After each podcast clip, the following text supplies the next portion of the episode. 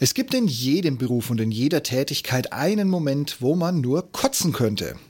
Wo man sich mal eine kurze Minute Zeit nimmt und überlegt, auf welcher Jobseite man noch einen aktiven Account hat. Aber meist verfliegt diese schlechte Laune so schnell wieder, wie sie gekommen ist. Und die Jobwelt ist wieder in Ordnung. Aber was, wenn die Unzufriedenheit täglich mehr wird und die Jobportale einfach, sei es wegen wirtschaftlicher Lage oder da dein Profil aktuell nicht gesucht wird, partout keine neue Option für dich ausspucken wollen? Dann lieber mal analysieren, warum dein Job dich aktuell nicht zufriedenstellt. Hallo und herzlich willkommen zum Ich bin noch nicht hier, um beliebt zu sein.com Podcast. Euer Podcast zu den Themen Führung, Fliegen und Technik. Am Puls der Zeit, verständlich auf den Punkt. Mein Name ist Steve Schutzbier und heute geht es um. Unzufrieden mit deinem Job und weißt nicht so recht warum, dann gebe ich dir ein paar Gründe zum Nachdenken. Wenn dies nicht der erste Blog ist, den du von mir liest, kennst du den ersten Punkt, den man sich genauer ansehen sollte, die eigene Führungskraft. Hier mein immer wiederkehrendes Mantra, das die Realität in einem Satz abbildet. Die Leute kommen wegen der Firma und gehen wegen der Führungskraft. Hast du gerade was mit deinem Chef? Ist aus einem guten Chef über Nacht ein ewiger Nörgler geworden und keiner weiß warum? Oder hast du nach fünf, sechs Jahren mit einer Jahresbewertung, die nahe an der beliebten Schulnote 1 hängt, plötzlich und ohne weitere Angaben eine 4 oder noch schlechter bekommen? Klappt es mit der Kommunikation nicht mehr und dein Chef mault nur noch rum und entwickelt sich gerade zu einem, sorry, aber jeder weiß, was ich meine, wenn ich den Namen sage, Stromberg? Gründe gibt es derer viele, warum Chef von Superheld zu Superarsch in nur einer Nacht mutiert einschneidende Erlebnisse wie ein vielleicht sogar erneutes Übergehen auf dem Weg nach oben auf der Karriereleiter, was nun seine demotivierende Funktion in voller Breite entfaltet. Vielleicht hat er auch Zwänge, den Job nicht wechseln zu können und sein Chef drangsaliert ihn bis aufs Äußerste. Vielleicht ist sein neuer Boss ein besonders harter Superheld, der jetzt Jahresziele in 30 Tagen sehen will und seine Drohkulisse beginnt direkt mit fristloser Kündigung. Mobbing Dazu habe ich schon mal was gemacht, Link dazu in den Show Notes. Mobbing kann also auch immer ein Thema sein.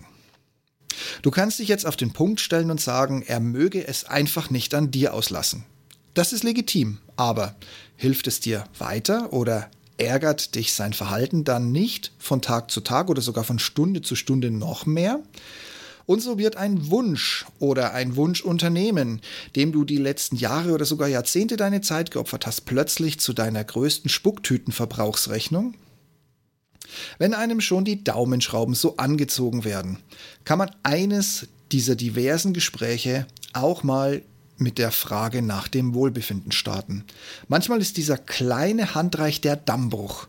Dann musst du aber auch damit leben, dass du vielleicht sogar mehr erfährst, als dir lieb ist. Und dann fällt es dir wahrscheinlich leichter, die aktuelle Situation und das Verhalten deiner Führungskraft besser einzuschätzen. Dass Gesagtes im Vier-Augen-Gespräch unter diesen vier Augen bleibt, versteht sich aber natürlich von selbst, oder? Aber gehen wir mal davon aus, du leidest nicht unter einer schlechten Führungskraft oder einer völlig inkompetenten Quotenfrau. Was könnten dann die Gründe für deine Unzufriedenheit sein? Ein Grund, der immer kommt, wenn diese Frage kommt, ist fehlende Wertschätzung. Du rackerst dich ab, ziehst die Kohlen aus dem Feuer, holst neue Kunden und hältst bestehende. Und der Dank ist, dass dein Kollege das Lob dafür bekommt. Oder noch schlimmer, dass einfach niemand Lob dafür bekommt.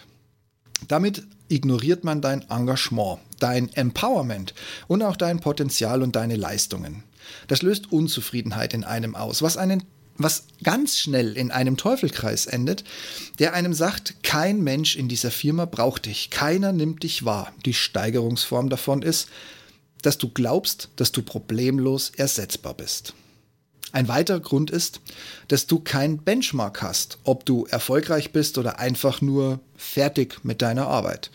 Du benötigst eine Selbstbestärkung, Lob vom Chef, auch mal ein Schulterklopfen vom Kollegen und musst auch schwarz auf weiß sehen oder für dich selbst auswerten können, dass du hier einen Meilenstein erreicht hast. Wie willst du denn auf der Autobahn wissen, dass du da bist, wenn du auf den Schildern schlichtweg nichts stehen siehst? Nur ein blaues Schild. Alles Einheitsgröße, keine Pfeile, keine weißen Aufdrucke. Und das seit Stunden. Da kommen Zweifel, da kommt Langeweile, da kommt Gleichgültigkeit. Und mit der Gleichgültigkeit sinkt deine Motivation und damit auch der Spaß, den dir dein Job bisher gemacht hat. Und ein dritter Grund ist, dass du merkst, dass deine Tätigkeit niemandem etwas was bringt. Du schaffst also für das Unternehmen, deine Kollegen oder deinen Bereich keinerlei Mehrwert oder keinerlei spürbaren Mehrwert. Niemand braucht, was auch immer du für Ergebnisse erzielst, was du erforscht hast oder was du auf Basis deiner Ausbildung oder Studiums an Mehrwert für das Unternehmen bringen könntest. Du kannst also deine Ergebnisse aus dem Drucker direkt in den Streifenkopierer, also den Papierhäcksler werfen. Spielt ja sowieso keine Rolle.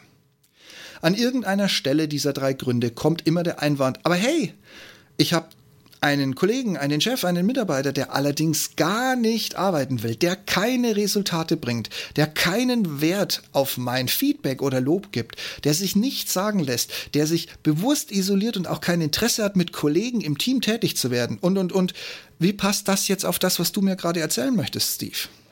Ganz einfach. Vorstehende Gründe von der Führungskraft über die Fehlbesetzung bis hin zur Ignoranz dir gegenüber, fehlendem Benchmark und Arbeit für den Papierkorb.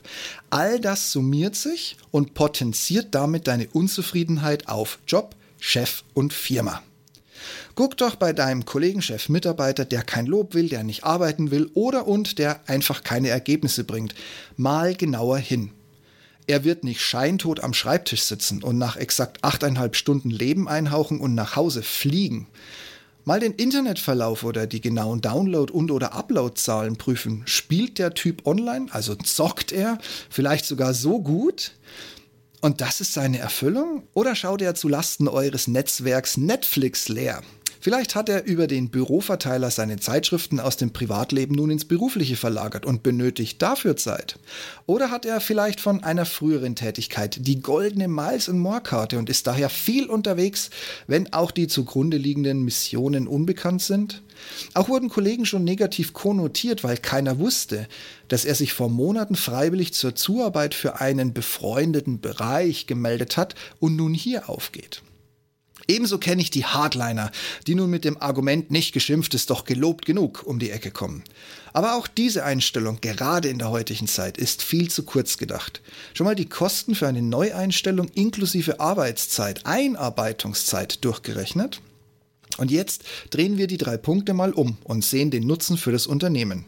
Gut, wer wegen der Führungskraft geht, ging sowieso schon durch die Hölle. Und wenn hier alle, inklusive des Vorgesetzten, der schlechten Führungskraft zur Seite stehen, dann muss es auch wirklich so sein.